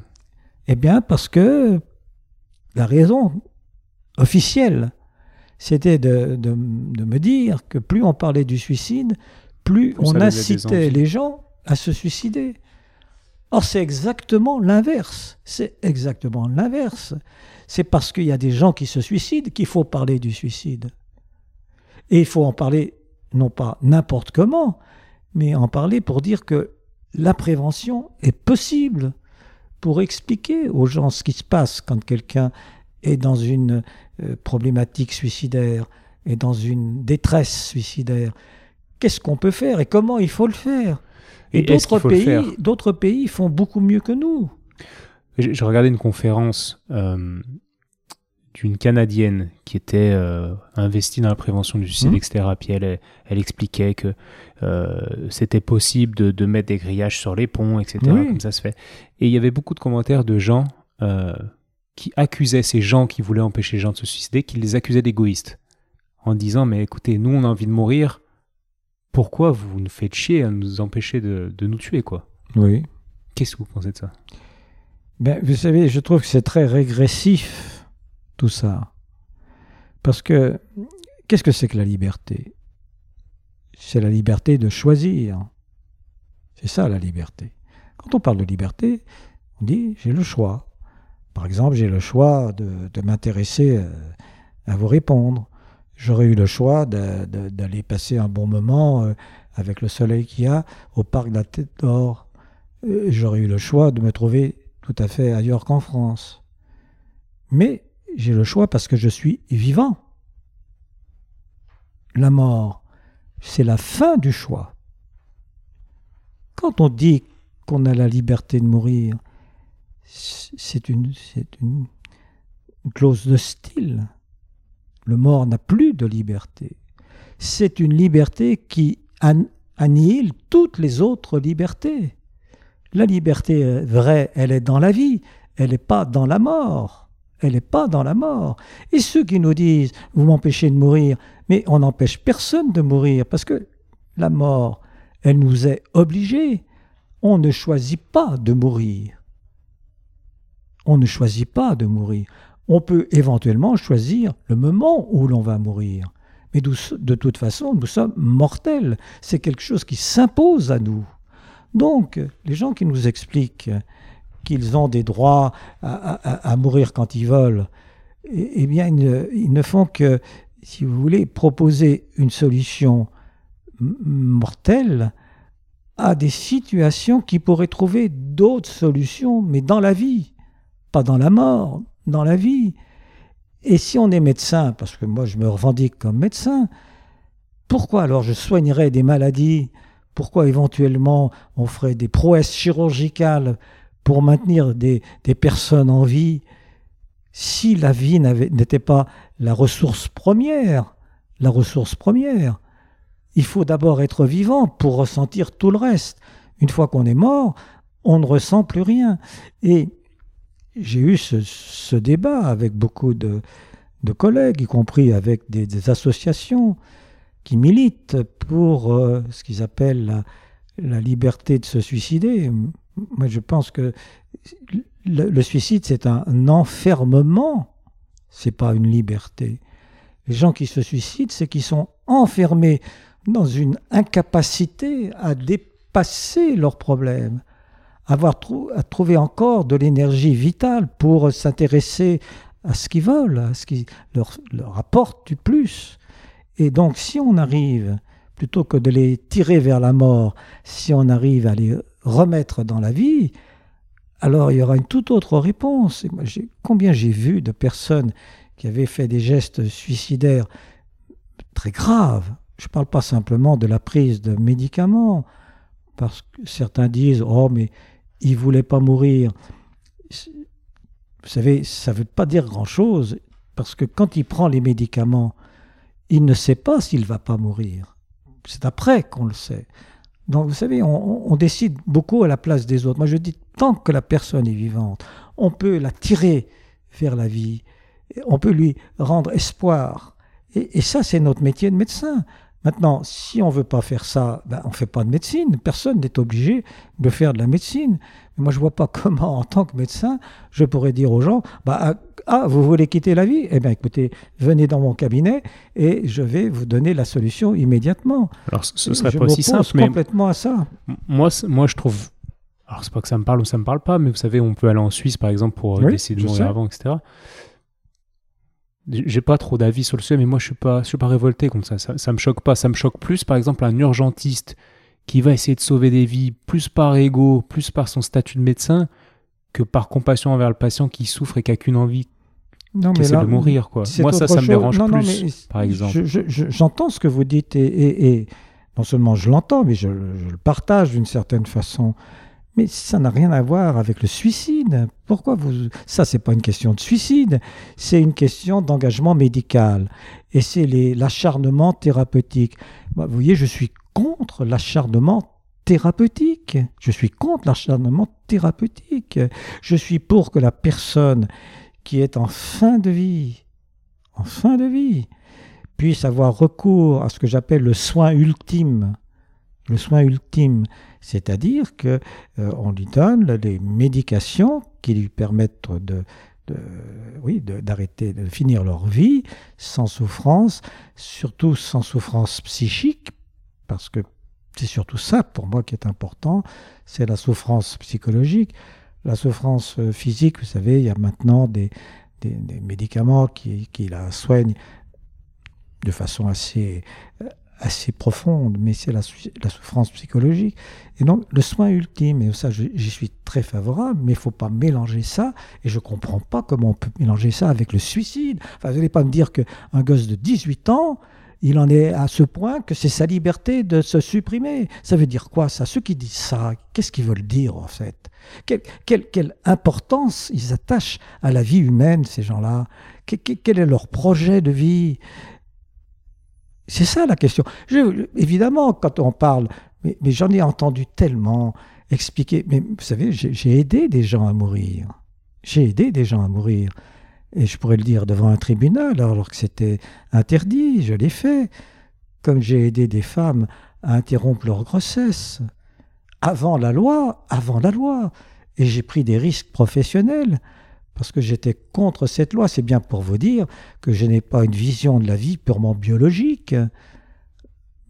Bien sûr, ça en fait partie. On est, euh, on est, on est, des, on est des humains, c'est-à-dire on a un corps qui répond à des lois biologiques. Mais moi, l'existence humaine, elle n'est pas que biologique. Elle est relationnelle, elle est psychologique, elle est mentale, elle est émotionnelle. C'est tout ça qui fait la richesse humaine. Et c'est tout ça dont il faut qu'on se préoccupe. C'est pas seulement de savoir si on va, si on va poursuivre comme ça son chemin sans, sans intérêt. Merci, de, je suis content de, la réaction que vous avez eue suite à mes, mes perches que je vous ai tendues. Non, non. Euh, vous avez eu plusieurs cas, j'imagine, de, jeunes qui ont tenté de se suicider. Là, ça va être peut-être. Euh, comment dire Vous avez peut-être donné une touche, euh, une touche d'espoir si des gens nous écoutent et, ont ces idées-là. Vous avez dû voir des jeunes tenter de se suicider pleinement heureux quelques années plus tard. Bien sûr. Vous pouvez nous en parler? Ben, Écoutez, j'ai un exemple qui est à la fois un exemple professionnel mais aussi personnel, puisque ça concerne mes, quand j'avais le, service d'urgence psychiatrique, mon quotidien, c'était un patient sur trois que je rencontrais avait fait une tentative de suicide. Et ils étaient jeunes, comme vous l'avez évoqué, mais il y avait aussi des moins jeunes. Hein. J'ai vu aussi des, personnes de 40 ans, 50 ans, 60 ans, 70 ans. Et malgré tout, on, les aidait. On vous savez, pas c'est pas des soins faciles. Hein. D'abord pour les, les patients eux-mêmes, mais même pour nous. Parce que quand on a quelqu'un qui a tenté de se suicider et qu'il faut lui dire bon bah écoutez vous pouvez rentrer chez vous, c'est pas rien comme responsabilité qu'on prend, puisque d'une certaine façon il vient de, de dire qu'il ne pouvait plus vivre. Et que nous, avec notre, ce que l'on est, notre carapace médicale, notre pouvoir de médecin, on va lui dire, mais si, vous pouvez rentrer chez vous, tout va bien. Mais non, tout va pas bien. Évidemment, parce que si tout allait bien, euh, il n'aurait pas fait ça. Donc, vous voyez, c'est une situation difficile et parfois angoissante. Moi, il m'est arrivé, quand je, travaillais dans ce service, dans cette unité d'urgence psychiatrique, de euh, revenir le lendemain en m'inquiétant de ce qu'était devenue cette personne et de savoir si elle ne s'était pas suicidée et en était morte en quittant le service. Et ça aurait pu se produire. Parce que ça, on sait qu'il peut y avoir des répétitions suicidaires. On le sait. Mais en même temps, il faut faire aussi un certain pari sur la vie. Sinon, ça voudrait dire que dès qu'une personne a tenté de se suicider, on va l'enfermer dans un hôpital. vous voyez, tout ça, c'est de la médecine. La médecine, ce n'est pas, pas une science exacte, c'est une science humaine. Mais c'est aussi ce qui fait sa richesse et, et son importance. Alors quand je voyais ces jeunes, je leur disais quoi? D'abord, j'essayais de, savoir si euh, leur, geste ne correspondait pas, si vous voulez, à un trouble de la personnalité important. Parce que chez les adolescents, par exemple, on sait qu'une tentative de suicide, c'est parfois le premier geste d'un délire, d'une structure schizophrénique de la personnalité. Et à ce moment-là, évidemment, il ne s'agit pas de, renvoyer ce jeune chez lui, ou, mais il s'agit de le prendre en charge sur le plan hospitalier, c'est-à-dire c'est la prise en charge d'une personne qui a des troubles psychotiques, schizophréniques. Et on rentre dans la maladie, dans la maladie psychiatrique, et ça sera un long chemin. Mais il y a des jeunes qui n'avaient pas de troubles de la personnalité et qui pourtant avaient fait une tentative de suicide. Et alors l'important, c'était d'abord de s'intéresser à eux, euh, de, comprendre qu'est-ce qui les avait, euh, qu'est-ce qu'ils étaient en train de vivre, si vous voulez, sur le plan personnel, sur le plan relationnel, sur le plan aussi de euh, leurs projets, hein, parfois un échec, un, abandon, tout ce qui est que l'on peut vivre, même jeune, qui sont négatifs, et avec l'idée qu'on n'arrivera pas à survivre à cet abandon, à cet échec et leur montrer que oui, ils pourront survivre, qu'on leur fait confiance. Et ce qui était important dans ces cas-là, c'était que je leur donnais rendez-vous. Je leur donnais rendez-vous. Et je leur disais, avant qu'ils quittent le service, oui, vous partez, mais demain, dans dix jours, enfin, une date précise, je vous revois. Je vous revois. On se revoit. Et ça avait un double but. C'était de leur dire, d'une part, que je m'intéressais à eux, donc ils étaient dignes d'intérêt, parce que souvent ces, ces gens qui se suicident, souvent ils le font par dépression. Et la dépression, c'est quoi? C'est avoir une mauvaise idée de soi. C'est avoir une mauvaise idée de soi, la dépression. Hein, ça commence par ça. C'est pas seulement des pensées noires, c'est avoir, c'est se dévaloriser. Le déprimé se dévalorise. Et quand on dit à quelqu'un je veux vous revoir, ça veut dire qu'on lui porte de l'intérêt, c'est-à-dire qu'il a de la valeur. Et qu'en plus ce soit un médecin qui lui dise, c'est important pour lui. Donc je veux vous revoir. Et puis, parce qu'on a fixé une date, c'était aussi leur dire, eh bien, je pense que à cette date, c'est-à-dire dans 10 jours, dans 15 jours, vous serez toujours vivant puisque vous viendrez me voir. Et donc, c'est un, je leur disais que vous avez suffisamment d'énergie en vous pour pouvoir vivre au moins jusqu'à cette date-là. C'était deux messages en un que j'arrivais à leur adresser et pas un a manqué au rendez-vous. Pas un, pas une personne n'a manqué à ce rendez-vous. C'est très intéressant.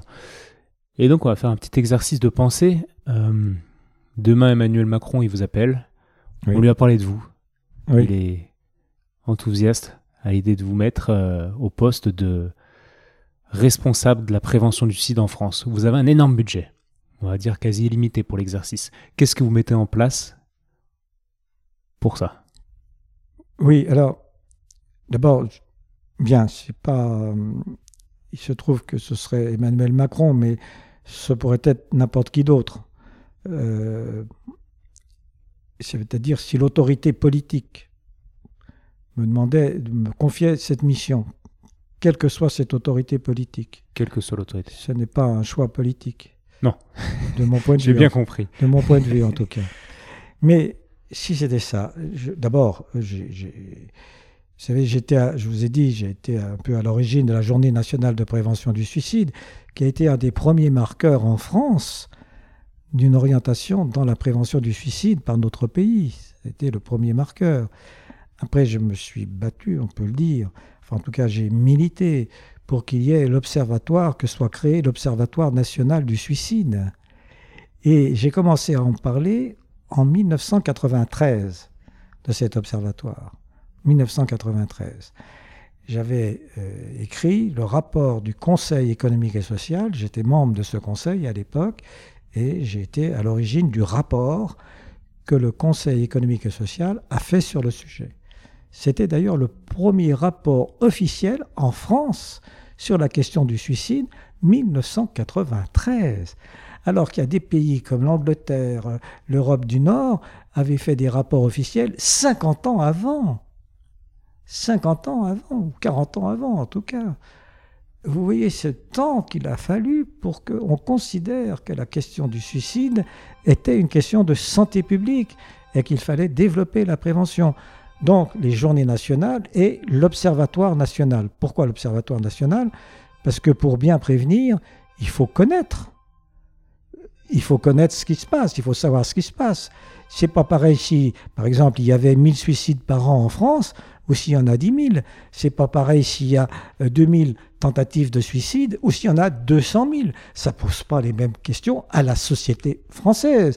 Et donc, il faut déjà connaître ça. En plus, il faut connaître qui se suicide. Est-ce que c'est des jeunes? Est-ce que c'est des personnes âgées? Est-ce que c'est des hommes? Est-ce que c'est des femmes? Est-ce que c'est des gens qui travaillent? Est-ce que c'est des chômeurs?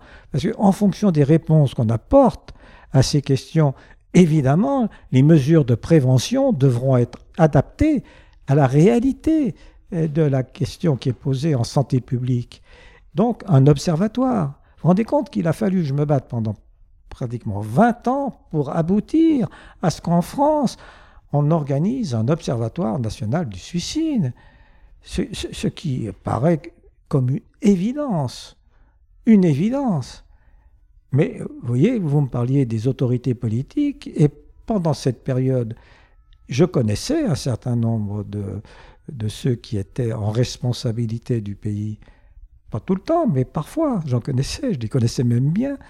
Et je leur ai écrit, je, leur ai, euh, je les ai rencontrés, etc. Et vous savez, il y a des lenteurs administratives, il y a des pesanteurs. Il y a aussi l'idée que c'est pas encore une idée complètement partagée qu'on peut prévenir le suicide et que le suicide est un problème gênant et qu'il vaut mieux ne pas en parler parce que plus on parle, plus peut-être on va créer du malaise. Donc, la spécialité française, mettre la poussière sous le tapis, comme on le dit. Hein. alors qu'il faut regarder les questions en face. En face, c'est-à-dire euh, en être humain, essayer de comprendre qu'est-ce qui se passe dans ces situations-là Qu'est-ce qu'on peut apporter? Alors donc, pour répondre à votre question, les journées nationales, l'Observatoire national du suicide, la mobilisation des citoyens, eh bien, j'ai créé à Saint-Étienne, il y a 25 ans, une association qui s'appelle, je devrais dire qui s'appelait Loire Prévention Suicide. Loire Prévention Suicide pendant 25 ans. C'était pas moi. Je l'ai créé, mais je n'en étais pas le président. J'étais le président d'honneur parce que c'était pour, disons, un clin d'œil pour ce que j'avais fait. Mais, mais encore une fois, c'est des collègues, des amis qui ont fait tout ça. Pendant 25 ans, ils ont vu un grand nombre de, de personnes confrontées au suicide, un grand nombre de familles. Ils ont donné la parole, ils ont pu les recevoir, etc. Et puis, pas plus tôt qu'il y a quelques mois, l'Agence régionale de la santé, qui, vous savez, dans notre pays, tient les nerfs de la bourse de santé. Donc, euh, on avait une subvention. L'association avait une subvention parce qu'il fallait un minimum de moyens humains pour accueillir ces gens en détresse, pour accueillir leurs familles, pour permettre un espace de parole, de rencontre. On va dire, mais non, mais maintenant, la prévention du suicide, c'est plus les associations, qui doivent le, faire. C'est l'hôpital d'un côté, et ça je connaissais bien l'hôpital puisque j'étais un des premiers à m'y intéresser. Et puis de l'autre, c'est le téléphone. Euh, vous savez, ils ont fait un numéro de téléphone national. Alors je n'ai rien contre, mais les numéros de téléphone, ça existe en Angleterre depuis 1953. 53. Hein. alors on invente maintenant le téléphone. Vous savez, on a un peu de retard quand même. Bon, alors je veux bien le numéro de téléphone national, si vous voulez. Bon, alors, mais pourquoi au détriment de la mobilisation associative Au contraire, il faut une réponse de proximité. Euh, les gens qui sont dans cette détresse, ils ont besoin de rencontrer d'autres humains. Ils n'ont pas envie de, téléphoner, ils ne savent pas à qui, ils ne voient pas l'interlocuteur, qui parfois est à, des milliers de kilomètres de, de où il téléphone. Ce n'est pas, pas une démarche humaine, d'accueil humain. C'est ça dont a besoin quelqu'un qui, qui, a le sentiment que sa vie n'a plus de valeur. Il faut lui rendre, au contraire, de l'intérêt à sa vie. Il faut le voir, il faut le rencontrer, il faut lui parler. Il faut pas mettre des, euh, des écrans. C'est parfait parce que je crois qu'on on comprend, on comprend ce que vous metteriez en place et, et ça va enchaîner parfaitement avec la, la question qui me, qui est encadré en gros euh, en bas de ma page. on parlait tout à l'heure du bac de philo. On va, on va reprendre cet exemple-là. Oui. Vous êtes euh, convoqué pour le bac de philo et on vous parle. euh, vous devez parler dans votre copie du capitalisme et du suicide en même temps Oui. et potentiellement faire des liens s'il en existe. Est-ce que vous pourrez nous parler de ça? Ah mais oui, très facilement même. Et c'est pas parce que j'ai un engagement politique personnel, pas du tout.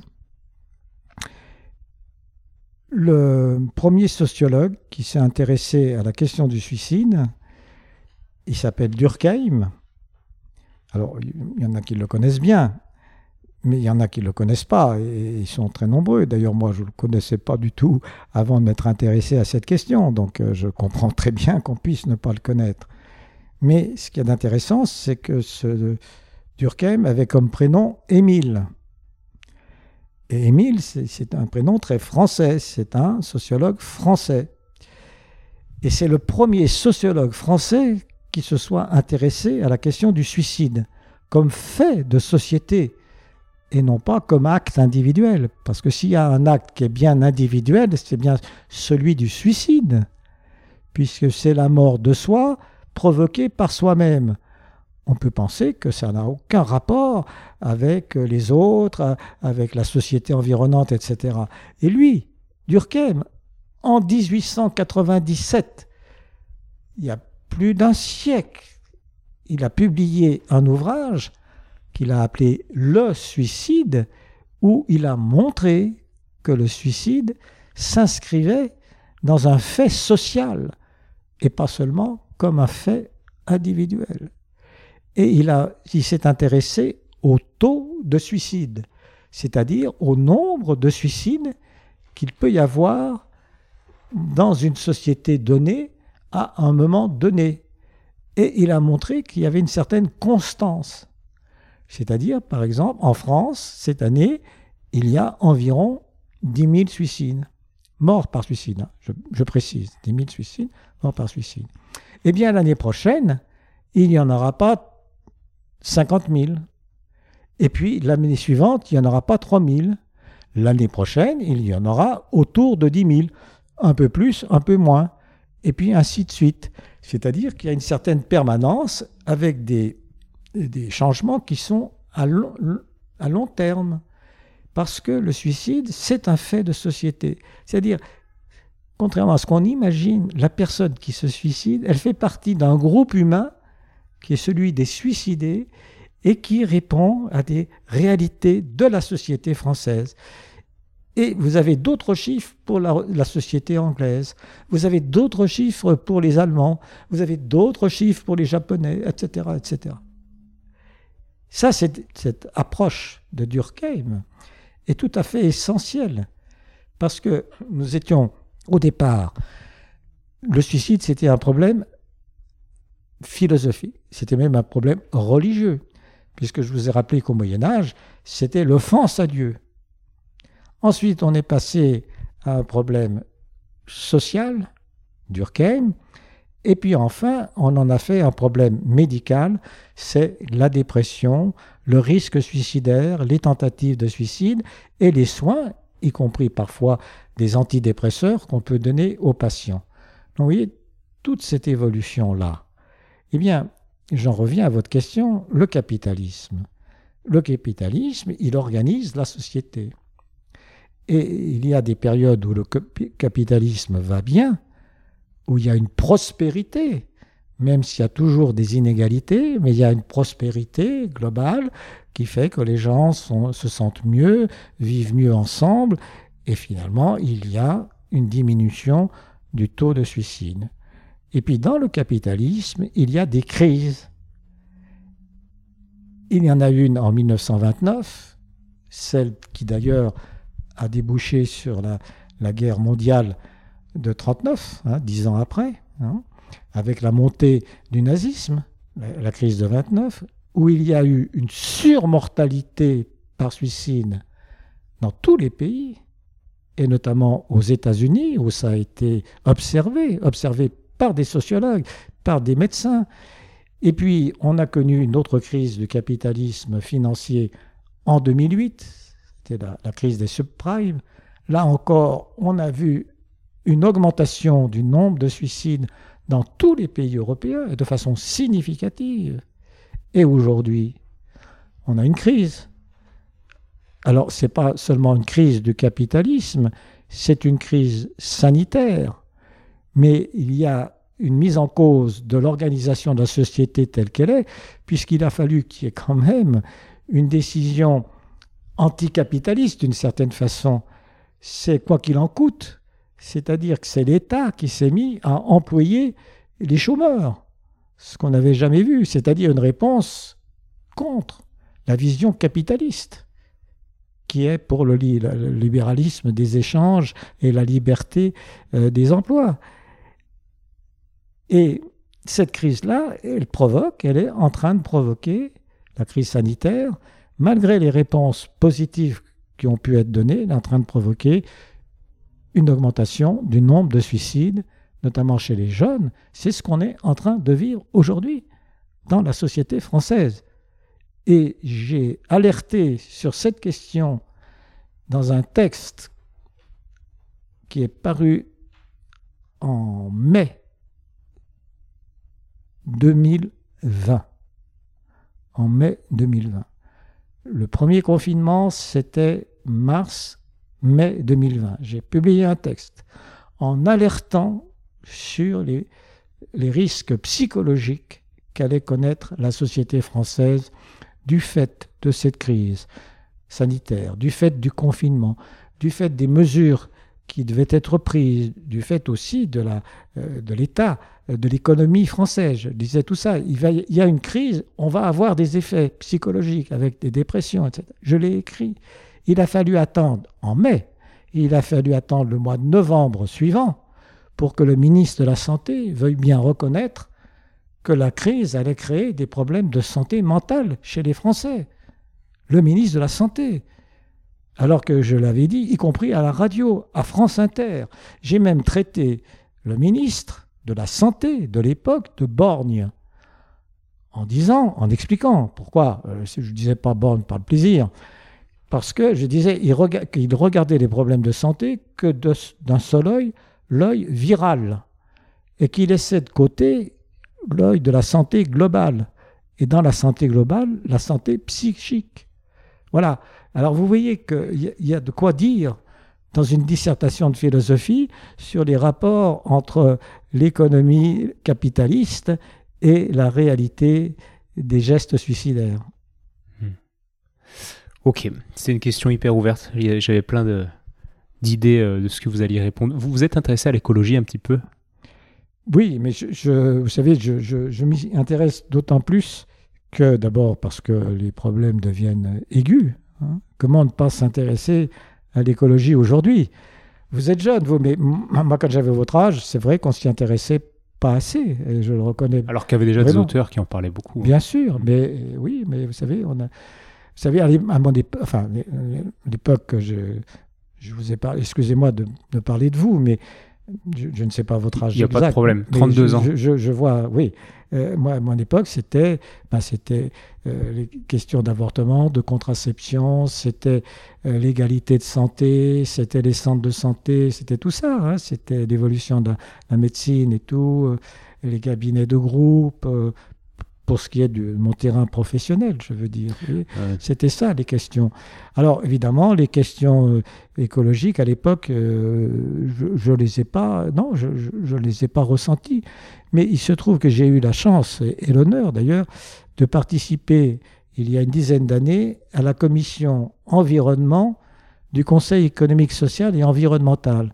Et j'ai rencontré des gens merveilleux.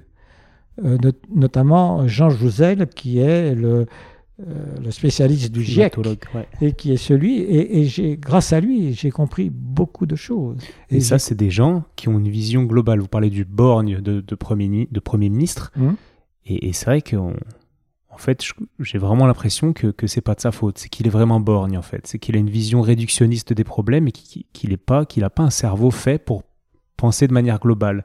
Et l'écologie est un sujet, selon moi, qui entraîne notre cerveau à penser de manière globale. Oui. Et, euh, et voilà. Et, et Jean, Jean Jusel fait partie de ces gens-là. Jean Covici, il y en a plein. euh, Aurélien Barraud, aujourd'hui, qui, qui est très Ah non, connu. mais moi je vous parle de quelqu'un que j'ai connu, avec lequel j'ai travaillé pendant cinq ans. Je Oui. ne méprise pas du tout les autres. Je, je cite lui parce que euh, tous les mercredis, pratiquement, je le voyais en, en réunion de commission et on, on se retrouvait après pour, pour boire un verre, pour discuter. C'est un homme merveilleux. Et il a ouvert des consciences, en tout cas la mienne, si vous voulez, et puis bien d'autres. Mais, heureusement qu'il n'est pas tout seul, il y en a bien d'autres que lui. Mais ce que je veux dire, c'est que là, j'ai vraiment pris conscience de, la question du climat. Mais, voilà, ce que, je peux peut-être dire euh, au-delà de ce que je viens de vous répondre, c'est que pour moi, l'hu- l'humain ne peut pas se concevoir sans son environnement. Euh, parce que quand je vous ai dit tout à l'heure que on était des êtres sociaux, c'est-à-dire que l'humain n'existe pas sans les autres. Mais il n'existe pas non plus sans son environnement. Il est en interaction avec les autres et avec son environnement. Euh, le fait qu'il y ait le jour et la nuit, hein, le fait qu'il y ait des saisons, tout ça nous constitue en tant qu'être humain sur cette planète Terre, parce que nous sommes humains sur une planète Terre. Et, et on l'a oublié trop longtemps, tout ça. Enfin, on l'a oublié collectivement, parce que, comme vous le dites vous-même, et vous le rappelez à juste titre, mais même bien avant les écologistes de notre siècle, il y a eu des auteurs, des penseurs qui ont parlé d'écologie. C'est en fait une, une idée ancienne qui a été remise euh, euh, dans, dans l'actualité, mais avec quand même une préoccupation plus, plus importante parce que la menace est forte, est forte. Et là, on est en train de le vivre euh, euh, là, En ce moment même. hein, euh, à cause de la chaleur. Ok, non, oui, je, je- vous parliez de borgne et je trouvais juste que l'écologie c'était un, un très bon terrain pour s'ouvrir l'esprit et penser de manière un peu plus systémique que, que ces borgnes qui, qui, qui analysent et qui, qui voient plus les choses, euh, qui arrivent plus à prendre du recul et voir les choses de manière globale et, et qui font n'importe quoi, quoi. Ouais. Voilà, c'était juste pour. euh, Non, non, non, mais Pour je, parler je, de ça. Je, je pa- je partage hein, votre. euh, Mais voilà, moi, comment je réagis. Mais encore une fois, c'est, c'est pour moi, c'est, c'est une, c'est partie prenante de, mm, des, des batailles que j'essaye de mener. Vous voyez, mais chacun. Ce qui est important, c'est que, vous savez, on ne peut pas s'occuper de tout. Déjà, de s'occuper de quelque chose, c'est pas facile. Et puis, il faut avoir un peu d'humilité. Hein. C'est pas tout seul dans son coin qu'on va changer le monde, hein, même si on est. Bon, moi, je crois pas à l'homme providentiel. Par contre, je crois au collectif. C'est pour ça que j'ai créé un certain nombre d'associations. Que je pense quand on veut qu'un un problème trouve une solution, eh bien, il faut essayer, si l'État lui-même n'apporte pas la solution, eh bien, il faut rassembler des gens pour porter une solution ensemble. Et puis après, faire de cette solution quelque chose qui rayonne au- au- au-delà de l'endroit où on, l'a développé. quoi. Voilà. C'est comme ça que je vois les choses. Vous connaissez Edgar Morin J'imagine? Oui, enfin, je ne le connais pas personnellement, non. Ok. Mais Hmm. je, je- je sais je, je sais l'importance de ses travaux aussi. Ouais, ouais, ouais. Il explique bien. Il y a un petit livret euh, facile à lire qui s'appelle Pensée globale où il explique très bien que l'être humain, il est autant social que biologique Mhm. et, et qu'on ne peut pas le séparer euh, par rapport à ce que vous disiez tout à l'heure. Mais je, je- je- là-dessus, je suis complètement d'accord. Oui, je sais bien. Et non seulement social et biologique, mais aussi on oublie que il y a, il y a- vous savez, on se plaint parfois, on dit que l'être humain, enfin, dans la société d'aujourd'hui, est devenu très individualiste. Mais ça a été un combat. Parce que il y a- une période où on ne respectait pas l'individu humain. On en avait fait même des esclaves. Et considérer que l'être humain est le, point de départ, c'est très important. Et c'est et c'est le médecin qui vous parle, là, c'est pas seulement le citoyen, c'est très important. Toute personne est digne, elle est digne de soins, elle est digne d'intérêt, elle est digne de rencontres. Toute personne. Mais elle est aussi digne d'identité. Et c'est là où je, je trouve qu'on dérape complètement. On confond identité et identitaire. nous avons une identité parce que on a des origines, on a des parents, on a une histoire et on transmet. On en parlait tout à l'heure, on transmet cette histoire à d'autres qui vont à leur tour. Donc, c'est cette reconnaissance-là qui est importante. Hein. Et encore une fois, tout être humain. Mais ça veut dire que, moi j'entends quand des gens disent, mais euh, finalement, on n'est pas entendu, on n'est pas reconnu dans ce qu'on fait. Euh, les gilets jaunes, pour parler d'eux, c'était pas forcément des personnes qui euh, se sentaient euh, réduits, mis de côté. C'est simplement des gens qui disaient mais finalement ce qu'on fait, ça n'intéresse personne. C'est comme si on n'était pas là, quoi. C'est terrible ça. Nous devons tous être là pour les autres. Et, si possible, que les autres soient là aussi pour nous. C'est un peu ça, je crois, l'idée que je me fais de, disons, d'une philosophie humaniste. Quoi. Et est-ce qu'il y a beaucoup de différences entre euh, votre, euh, votre parti médecin et votre parti citoyen? J'ai l'impression que c'est quand même euh, assez cohérent, quoi, l'ensemble. Ah, mais j'espère. Alors, j'espère que c'est cohérent. J'espère personnellement que c'est cohérent, que mes combats comme médecin et mes combats comme citoyen, euh, qu'ils soient politiques, qu'ils soient sociaux, qu'ils soient même culturels, bien sûr, j'espère qu'ils soient cohérents. Mais euh, quand je dis euh, professionnel, c'est parce que je n'aime pas parler comme médecin de problèmes que je ne connais pas en, en faisant semblant de les connaître. Je vois. je suis médecin, certes, je suis médecin. Quand je parle de médecine, je parle en tant que médecin. Mais sinon, je parle comme citoyen et j'ai pas la science infuse. Hein. Oh, bien sûr. Et euh, est-ce que quelle est l'importance selon vous de cette cohérence, cette, non-séparation entre l'homme et le médecin? Eh bien, c'est parce que c'est pour ça, si vous voulez, que euh, j'ai pu mener euh, des prolongements à, mon travail de médecin. Et plus général, si, si, vous pouviez répondre à la question de manière plus générale pour quelqu'un qui écoute, qui est qui est médecin, on va dire, et, et, qui se demande, on, va dire, qui est médecin la semaine mhm. et citoyen le week-end, et qui, est peut-être pas. Et, ces deux personnes, entre guillemets, sont, sont pas forcément alignées. Est-ce que vous pouvez expliquer en quoi il, pourrait être intéressant d'aligner, d'être aligné en tant que médecin et humain? Mais je pense que le week-end, on se repose.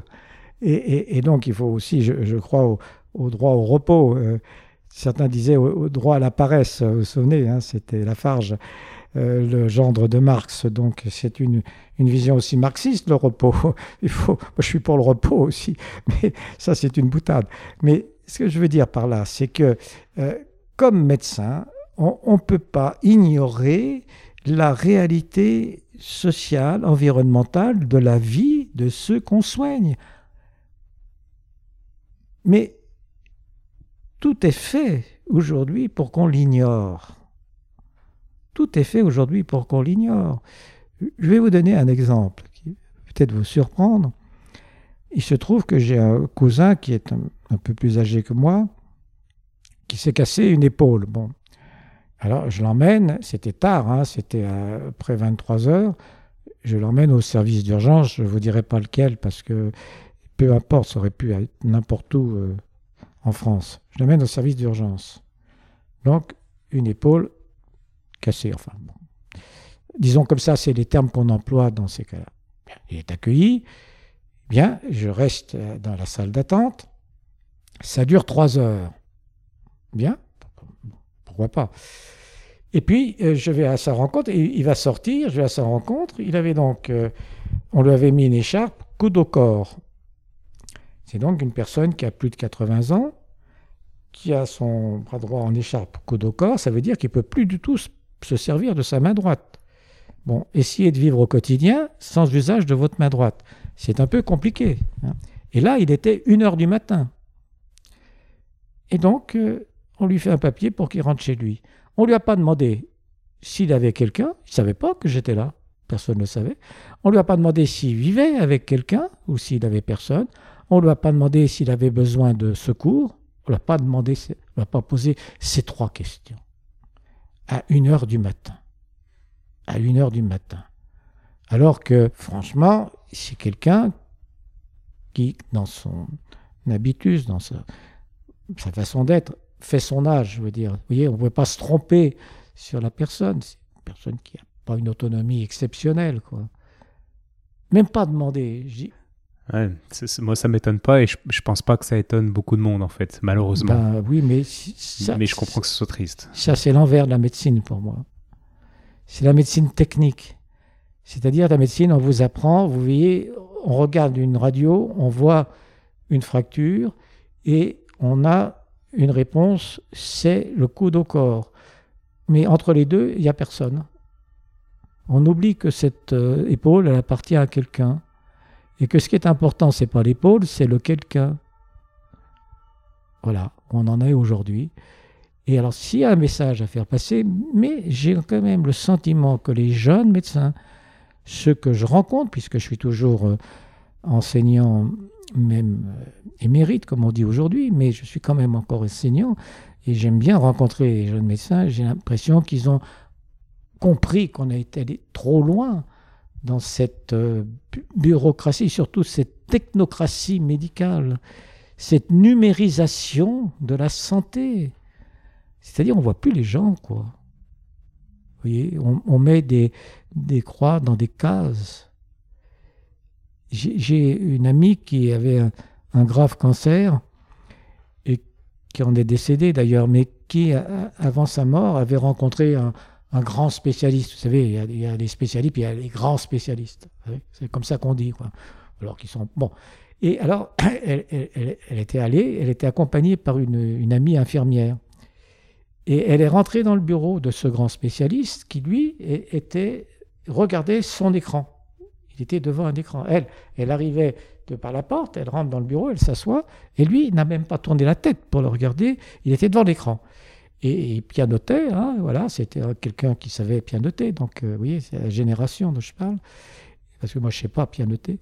Et alors, il lui a dit, comme ça, sans la regarder, euh, vous appelez comment, etc. Il lui a demandé de, qu'elle lui parle de son cancer, toujours sans la regarder. Et à la fin, à la fin, il a sorti un papier sans la regarder. Il lui a donné le papier en lui disant, ben, vous avez rendez-vous euh, tel jour à telle heure. Elle s'est levée, elle n'y est jamais retournée. Elle a été complètement ahurie de cette euh, consultation. Parce que peut-être que les soins qui lui ont été proposés à ce moment-là étaient des, des, bons soins pour elle dans sa situation. Peut-être qu'on s'était intéressé à la typologie des cellules cancéreuses qu'il fallait combattre mais on ne lui a pas parlé. Non seulement on ne l'a pas parlé, on ne l'a même pas regardé, au moins une fois, en 20 minutes. Alors, ça, c'est pas soigner les gens. C'est sûr. Et qu'est-ce qu'on lui offrirait alors à Noël à ce, à cet oncologue? Quel livre? Albert Camus, vous vous en parliez? Oui, mais je ne sais pas, il faudrait qu'il change de métier, quoi. Carrément. Voilà, voilà, je, je, conseillerais de changer de métier. Quand on fait de la médecine, c'est pour soigner les gens. C'est pas, c'est pas. Ben alors peut-être qu'il est très fort en, en, sciences, qu'il fasse des recherches, qu'il peut très bien faire des recherches dans un laboratoire, c'est très bien, il, mettra sa compétence, mais qui ne rencontre pas les malades. Et donc un étudiant, euh, je suis d'accord avec vous, quoique, hum. qui serait euh, bien conscient de ça et qui aimerait un petit peu lire parce qu'il sait que dans la littérature on peut s'inspirer, développer ce, cette flamme humaniste qu'on a tous en nous, en théorie à la base. Euh, qu'est-ce que vous lui conseilleriez comme lecture? Ah, le, normal et le pathologique, c'est intéressant, ça. Ouais. Je connais pas. Ok. Guilhem, c'est bien. Et puis le livre que j'ai écrit sur la médecine légale. Voilà. Parfait. Et eh ben allez, on va euh, s'arrêter là avec ces deux conseils de lecture. En tout cas, merci beaucoup Michel. C'était vraiment, vraiment intéressant de vous recevoir. Et puis, euh, mais non, c'est moi qui vous remercie de, ce, de cet échange. Ouais, il y, a quand même des petites similitudes dans nos façons de penser, je pense, et c'est parfait. Merci. Merci à vous. Merci.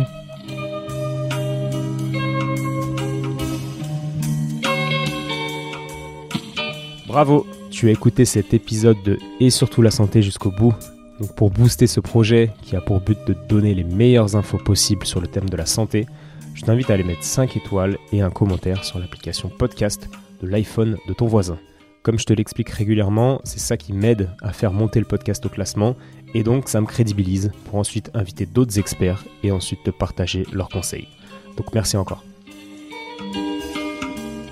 Tu peux également suivre les aventures du projet sur Instagram à Étienne Bulidon. Et évidemment, si l'ostéopathie peut t'aider, bah, tu peux venir me consulter au cabinet du 120 rue Montesquieu à Lyon. Si je ne suis pas disponible, c'est Julien ou quelqu'un de l'équipe qui te prendra en charge. A bientôt et bonne fin de journée. Ciao